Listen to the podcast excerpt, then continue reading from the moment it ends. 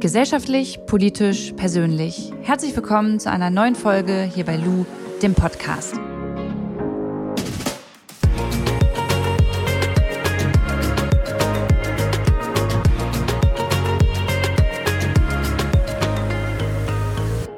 Gleich vorweg eine kleine Triggerwarnung, denn es geht heute um digitale und sexualisierte Gewalt. Und wenn ihr damit schon mal in Berührung gekommen seid und darüber nichts hören möchtet, dann solltet ihr jetzt abschalten. Ich habe dieses Jahr besonders auf Instagram festgestellt, dass die Kommunikation miteinander und die Sprache, die wir da wählen, immer gewaltbereiter wird und besonders Meinungsäußerungen im öffentlichen Raum immer häufiger mit Beleidigungen und Beschimpfungen halt begegnet werden. Und das betrifft nicht nur politische Entscheiderinnen und Aktivistinnen, sondern auch Minderheiten aller Art und insbesondere tatsächlich auch Frauen. Das musste ich, das mussten andere Frauen erst in den letzten Tagen wieder feststellen. Frauen sind von Beleidigungen und Drohungen im Netz oft auf mehrere Ebenen betroffen. Nicht nur ihr Aussehen und ihre Weiblichkeit wird angegriffen, sondern auch sexuelle Gewalt angedroht. Und bevor wir in die Folge heute einsteigen, möchte ich euch gerne ein paar Sprachnachrichten einspielen lassen. Sprachnachrichten von Menschen, die schon mal mit Hate Speech, mit digitaler Gewalt, mit sexualisierter Gewalt in Berührung gekommen sind. Sie haben mir Nachrichten eingelesen und diese möchte ich euch kurz vorspielen. Warte ab, ich schneid dir den Hals durch. Du fette, ungefickte Sau. Fette Schlampe mit wirklich widerwärtigen Schwangerschaftsstreifen. Dumme Feministinnen-Fotze. Ey, du Bastard, kein Wunder, dass deine Schwester schwer behindert ist. Du bist ein minderwertiger, schwuler Dreckskanacke und ich hoffe, du wirst in der Hölle dafür brennen. Was macht man jetzt eigentlich, wenn man solche Nachrichten bekommt? Darüber habe ich mit Annalena gesprochen. Annalena ist die Geschäftsführerin bei Hate Aid und was Hate Aid ist, wer sie ist und was sie dort macht und was wir jetzt gegen diese Nachrichten tun können, das erzählt sie uns jetzt. Ja, ich bin Annalena von Hodenberg, ich bin die Geschäftsführerin von Hate Aid und wir ähm, beraten und unterstützen Menschen, die im Netz ähm, beleidigt, bedroht, verleumdet werden, also die Betroffene von digitaler Gewalt.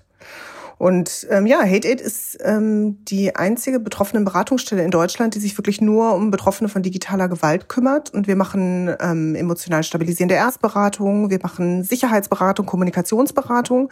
Und was wir eben auch machen ist, wir versuchen, ähm, die Betroffenen dabei zu unterstützen, dass sie sich wirklich gegen die Täterin wehren. Und zwar ähm, dass sie zur Polizei gehen, dass sie Anzeige erstatten und dass sie eben auch vor Gericht gehen. Und da übernehmen wir eben auch Prozesskostenfinanzierung. Also wir finanzieren sozusagen ähm, die Zivilprozesse. Wenn wir jetzt mal einsteigen in das Thema, weil es geht ja dann auch bei eurer Arbeit um das Thema Hate Speech. Wie definiert man das denn überhaupt? Was ist das und fällt da auch sexualisierte Gewalt mit rein? Wir sprechen eigentlich fast gar nicht mehr von Hate Speech. Wir sprechen eigentlich, weil das ist ein total umkämpfter Begriff und auch gibt es total unterschiedliche Definitionen. Also es gibt zum Beispiel die Definition des Europarats, ähm, wo es eben darum geht, dass es viel um Diskriminierung und Herabwürdigung geht. Und wir sprechen eher so von digitaler Gewalt.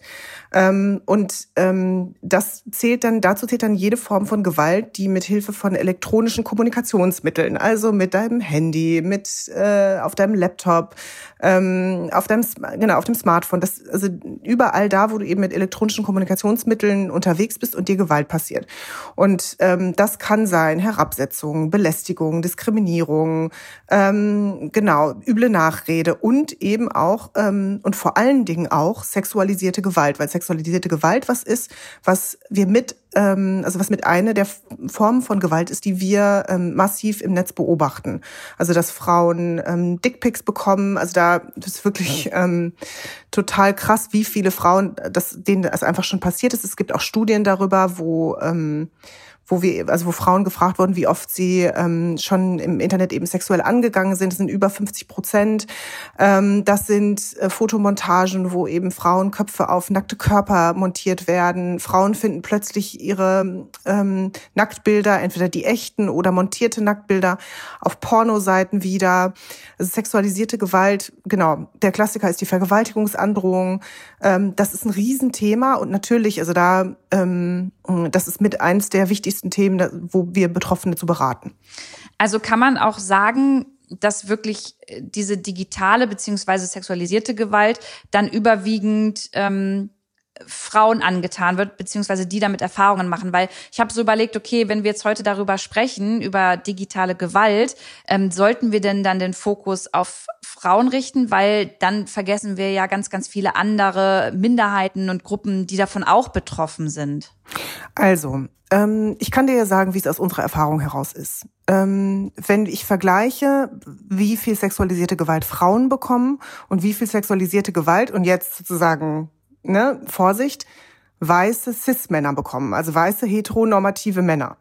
Ähm, dann bekommen Frauen, also dann ist der Anteil von sexualisierter Gewalt bei Frauen massiv viel höher. Also wir hatten zum Beispiel in der Beratung, um jetzt mal ein Beispiel zu nennen, noch nie einen Mann, der eine Vergewaltigungsbedrohung bekommen hat. Aber wieder sozusagen ein homosexueller Mann, ja. Ein Transmann, ja ähm, aber eben nicht sozusagen ein heteronormativer weißer Mann. Das hatten wir noch nie. Das heißt, also da siehst du sozusagen, ähm, siehst du sozusagen den Unterschied. Auch Männer können sozusagen sexualisierte Bedrohungen bekommen. Also, ne, dass eben sozusagen ihnen Gewalt angedroht wird, indem man eben ihre Geschlechtsteile zum Beispiel verstümmelt, also indem man ihnen das eben androht. Das hatten wir auch schon. Aber eben sozusagen bei Frauen ist, wenn du im Internet siehst, wenn die angegriffen werden, und das haben wir auch in den letzten Tagen gesehen, das, ne, das weißt du ja auch selber aus deiner eigenen Erfahrung und viele, viele andere Frauen auch, sobald es in eine Diskussion geht, wird es sofort sexuell. Erst in einem Unterton, ne, du, soll, du bist wohl nicht genug oder du solltest mal, mal oder eben auch in den Beleidigungen, dass die auch sofort irgendwie sexuell werden. Also dass die sofort eine sexuelle Konnotation haben, also Frauen zum Beispiel mit ihren Geschlechtsteilen irgendwie äh, beleidigt werden und so.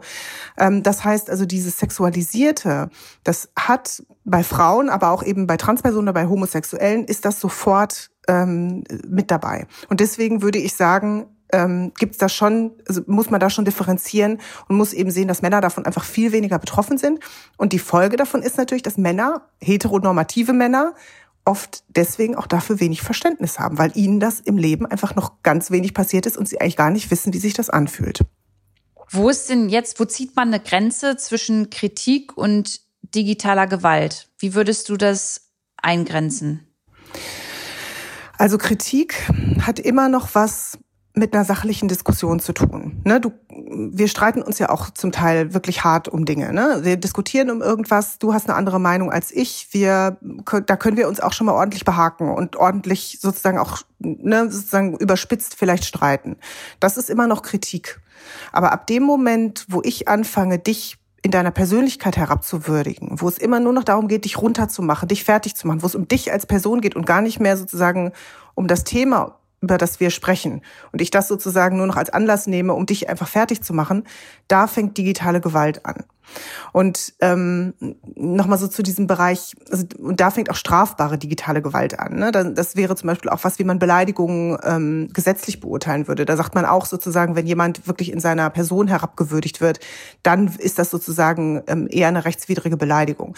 Aber ich wollte auch nochmal was zu diesem Kritikbereich sagen, weil ich, man kann das eben digitale Gewalt auch nicht immer nur beurteilen, ob das jetzt ähm, was strafrechtlich relevant ist oder nicht, also ob ich dagegen, ähm, ob das illegal ist oder nicht, sondern ähm, die Frage ist ja auch sozusagen, was will ich auf meiner Seite oder in meinem ähm, in meinem Feed irgendwie für einen Umgangston haben? Und ähm, das setzt du ja fest und ähm, sozusagen, wenn jemand ähm, sehr ausfällig ist, ähm, sehr spitz ist, sehr sozusagen vielleicht sogar auch schon ähm, frauenfeindlich und rassistisch, aber es fällt eben noch nicht in strafrechtlichen Bereich, kann das trotzdem eine gewalttätige Erfahrung für dich sein. Und deswegen ist es wichtig, auch eben bei solchen Sachen auf der eigenen Seite zu sagen, das ist ein Umgangston, den wir hier haben wollen und das und, und das eben ist ein Umgangston, den wir hier nicht haben wollen. Also ich würde es auch nicht immer sozusagen ansetzen von dem, was eben sozusagen nur mit der rechtlichen Brille drauf gucken, sondern auch eben drauf gucken, wie wollen wir hier eigentlich miteinander umgehen. Und ähm, da kann, können auch Dinge, die eben vielleicht strafrechtlich nicht relevant sind, für dich aber auch verletzend und eine Gewalterfahrung sein. Und deswegen ist es wichtig, sozusagen sagen, auch eben nicht nur das Rechtliche anzugucken, sondern auch sich die Frage zu stellen, eine Etikette ist da zum Beispiel ein Thema, Moderation ist da ein Thema und ganz, ganz klar zu sagen, so, das ist ein Umgangston, mit dem wir hier miteinander reden wollen und der ist es eben nicht. Hm. Die Moderation, die du gerade angesprochen hast, die fehlt mir tatsächlich auf manchen größeren äh, Medienportalen noch, äh, auf Instagram. Da sehe ich nämlich, dass dann immer miteinander diskutiert wird, aber sich auch gegenseitig beleidigt wird und da wird dann nicht eingeschritten, beziehungsweise auch oft dann ähm, der Kommentar nicht gelöscht. Und da komme ich gleich zu meiner Frage, wie gehe ich denn zum Beispiel auf Instagram damit um, wenn ich öffentlich unter einem Bild beleidigt werde oder halt private Nachrichten bekomme, in denen digitale Gewalt oder aus denen digitale Gewalt hervorgeht. Was mache ich da am besten? Also das Wichtigste ist, was wir empfehlen, ist, dass du erstmal die Beweise sicherst. Das heißt, du machst einen Screenshot und ähm, da musst du wirklich darauf achten, dass ähm, die Uhrzeit drauf ist, dass das Datum drauf ist und dass eben sozusagen alle Informationen, die im Kontext, ähm, also wenn das jetzt irgendwie, keine Ahnung, der dritte Kommentar, wenn du einen Post hast und es ist der dritte Kommentar, dann ist es wichtig, dass die ersten zwei Kommentare auch mit drauf sind, damit man sieht sozusagen, dass sich der Kommentar nicht auf den Kommentar davor bezieht, sondern eben wirklich auf das, was du gepostet hast. Das ist wichtig, also dass sozusagen dieser ganze Kontext mit drauf ist. Da kann man auch nochmal auf unsere Seite gehen, da haben wir auch ähm, nochmal ähm, Erklärungen, wie man wirklich diesen rechtssicheren Screenshot macht. Weil wenn man den nicht richtig macht, dann kann man das später vor Gericht nicht mehr verwenden, wenn man Anzeige erstattet. Deswegen ist es wichtig, da auf jeden Fall genau zu sein, schnell Beweise zu sichern, bevor das auch gelöscht ist. Und dann definitiv anzeigen. Also man kann super einfach ähm, im Netz eine Online-Anzeige machen, eine Strafanzeige ähm, über das Online-Portal ähm, und dann definitiv anzeigen oder sich eben direkt an Hate Aid, an uns wenden. Und ähm, wir unterstützen dabei, gucken auch nochmal auf die Screenshots, ist das rechtssicher oder nicht und können dann auch für ähm, die Betroffenen eben Strafanzeige oder eben Strafantrag stellen. Also gerade wenn es um Beleidigungen, Bedrohungen geht, du hast es ja gerade angesprochen, bei einer Beleidigung, ähm, da hilft es halt nicht alleine, da muss man eben Strafantrag stellen und da hilft es halt meistens nicht alleine strafrechtlich vorzugehen, sondern eben auch zivilrechtlich. Und deswegen, ähm, und da unterstützen wir auf jeden Fall. Und dann würde ich sagen, sobald eben die Beweise gesichert sind, sobald angezeigt ist, melden bei Instagram definitiv sofort und dann ähm, die Täter und Täterinnen blockieren, weil das willst du doch eigentlich nicht auf deiner Seite haben. Das hat ja auch was mit sozusagen Moderation und Netiquette zu tun, ähm, die Leute dann einfach auch sozusagen des Platzes verweisen. Ich hatte mal, ähm, ich habe eine Klientin, die hat es mal sehr deutlich gesagt, die hat gesagt, ähm, hier kann jeder auf meine Seite kann jeder kommen und mit mir diskutieren. Das ist wie mein Wohnzimmer. Da lade ich auch jemanden ein und die können da sitzen und die können auch sagen, ich finde das, was sie machen, total blöd und ich stimme damit überhaupt nicht überein, dann ist das auch noch okay.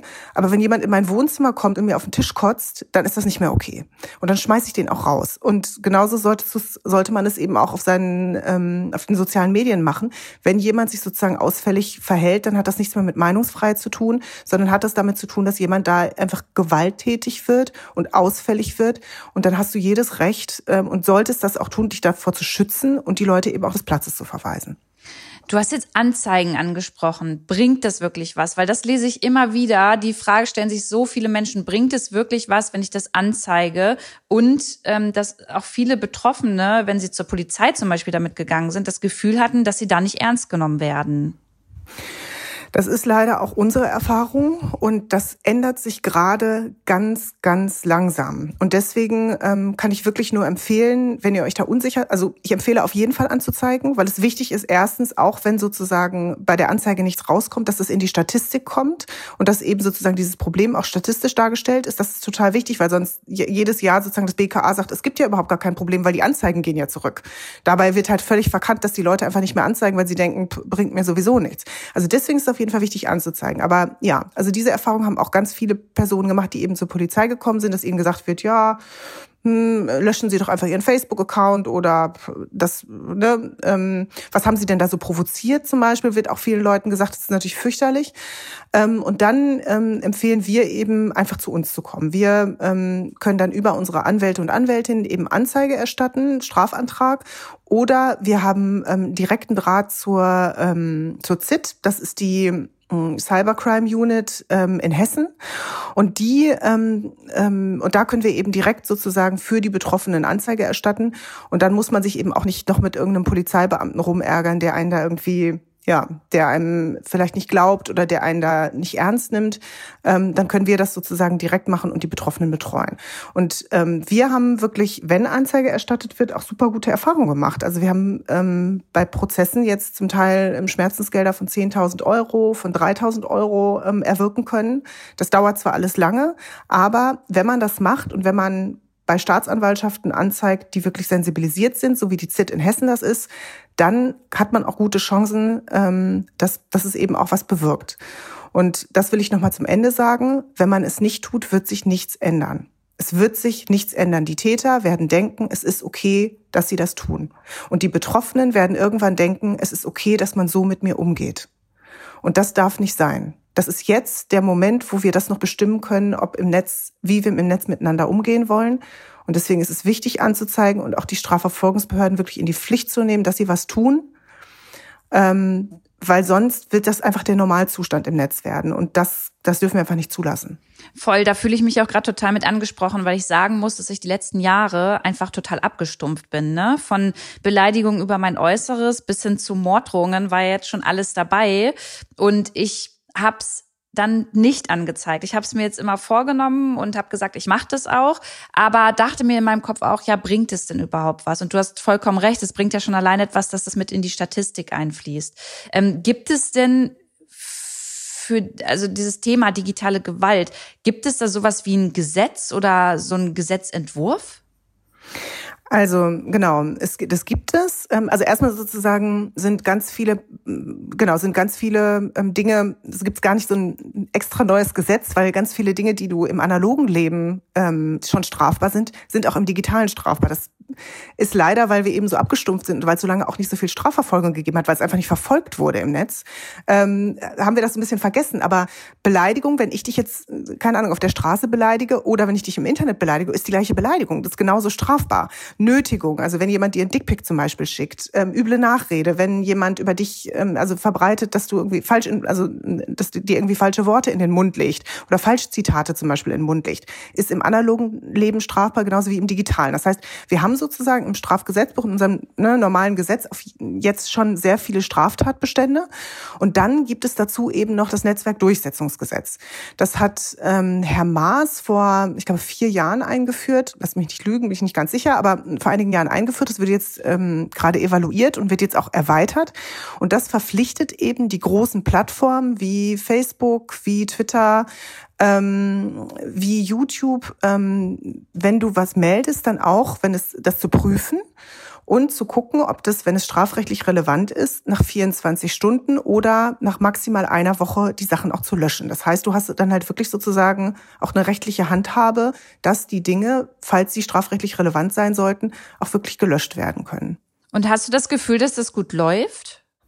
Ja, also die Sache ist halt die, ne? Ähm, nur, ich, da haben wir gerade schon drüber geredet, nur löschen reicht ja nicht. Also was passiert denn mit jemandem, der dich beleidigt und dessen Posting dann gelöscht wird?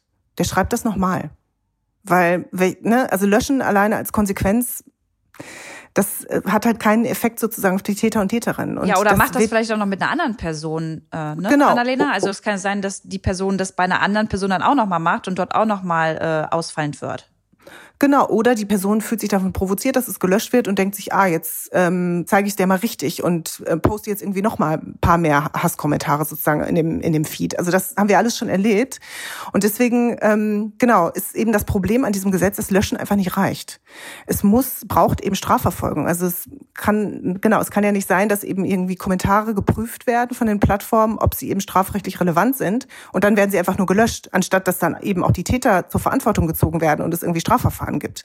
Und das ist, was jetzt geändert werden soll. Also da haben wir uns auch massiv für eingesetzt die letzten Jahre und mit vielen anderen Organisationen auch. Und ähm, das hat jetzt echt Früchte getragen und das soll jetzt geändert werden. Also es soll, die Plattform soll wirklich verpflichtet werden, dass wenn sie eben sehen, dass sie, dass da strafrechtlich relevante Kommentare sind, also wenn sie bei dir dann, wenn du was meldest und die Plattform sagt, ja, stimmt hier, das ist zum Beispiel, ähm, das ist ähm, das ist illegal, dann soll das eben sofort ähm, ans BKA und dann an eine Staatsanwaltschaft weitergegeben werden und soll dann auch verfolgt werden. Und ich glaube, da bin ich sehr gespannt, was das für einen Effekt hat, weil ähm, ich wirklich der Überzeugung bin, dass ähm, wenn die Täter im Netz keine Konsequenzen spüren, dann ähm, wird sich auch nichts ändern. Und da hoffen wir halt sehr, dass es dann auch wirklich massive Strafverfolgung gibt. Und ich glaube, dann kann es auch so einen Abschreckungseffekt geben und dann überlegen sich vielleicht Leute auch zweimal, wenn sie irgendwie schon verurteilt wurden oder wenn sie eine satte Geldstrafe bezahlen mussten, dann überlegen sie sich zweimal, ob sie dich nochmal beleidigen. Mhm. Kannst du mal so ein bisschen darüber berichten, anonymisiert natürlich, äh, was das mit Menschen, die jetzt zu euch kommen, ähm, macht, wenn denen digitale Gewalt angewandt wird?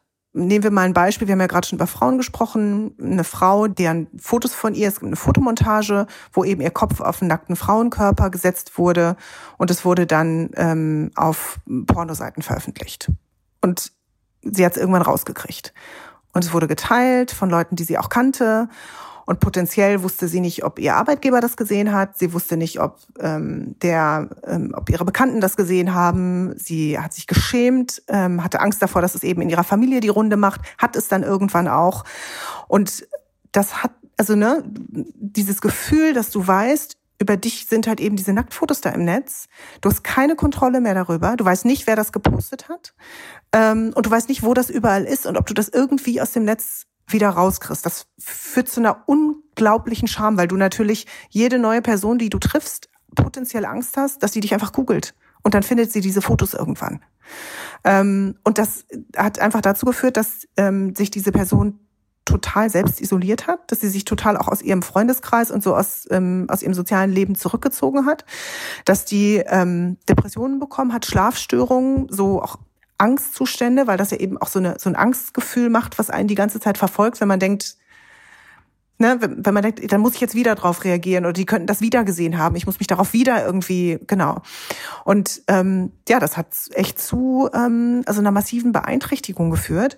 Und ähm, genau, das ähm, hat sozusagen wirklich also das Leben verändert. Ich meine Depressionen, ne? das musst du dir mal vorstellen, Schlafstörungen, sich selber zu isolieren, nicht mehr nach, also ne, sozusagen nicht mehr seine sozialen Kontakte so aufzunehmen, wie man das vorher gemacht hat. Das sind massive Einschränkungen ähm, des sozialen Lebens und ähm, ja lässt dich am Ende sozusagen nach so einem Angriff wirklich alleine zurück. Voll.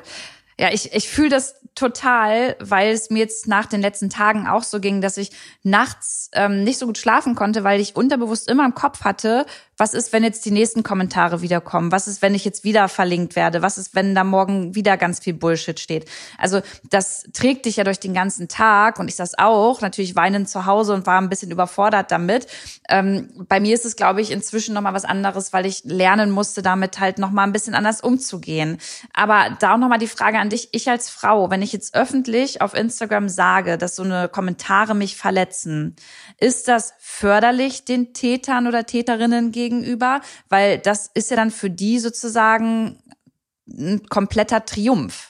Also ich weiß, aber wenn du sagst, es verletzt mich nicht, dann verharmlost du das Ganze ja, ja, auch. Dann sagst du ja auch sozusagen, ja, okay, ähm, ihr könnt mich so lange beleidigen, wie ihr wollt, mir ist es egal. Aber das ist es ja nicht. Und wir wollen, sie wollen ja eigentlich dahin, dass eben klar ist, sowas macht man nicht.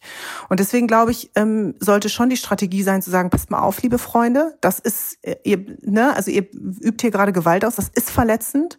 Aber gleichzeitig sozusagen überlegen, was kann damit eine Strategie sein? Entweder sozusagen, und das hast du ja auch in der Vergangenheit gemacht, zu Solidarität aufzurufen, deine Community zu aktivieren und sozusagen deine Freunde und deine Community hinter dich zu versammeln, die dich dann auch unterstützen und ähm, die dann eben hinter dir stehen und eben oder und oder eben auch zu sagen, so liebe Freunde, das ist verletzend, ihr tut mir gerade Gewalt an und ich werde mich dagegen wehren. Ich werde das alles anzeigen, ich werde das blockieren und sozusagen ihr bekommt Post von meinem Anwalt. Ne, das werde ich mir nicht gefallen lassen und das eben auch sozusagen verbinden mit ähm, mit zu sagen, okay, ähm, ich bin einerseits verletzt mich das natürlich, aber ich lasse es auch nicht auf mich, auf sich beruhen.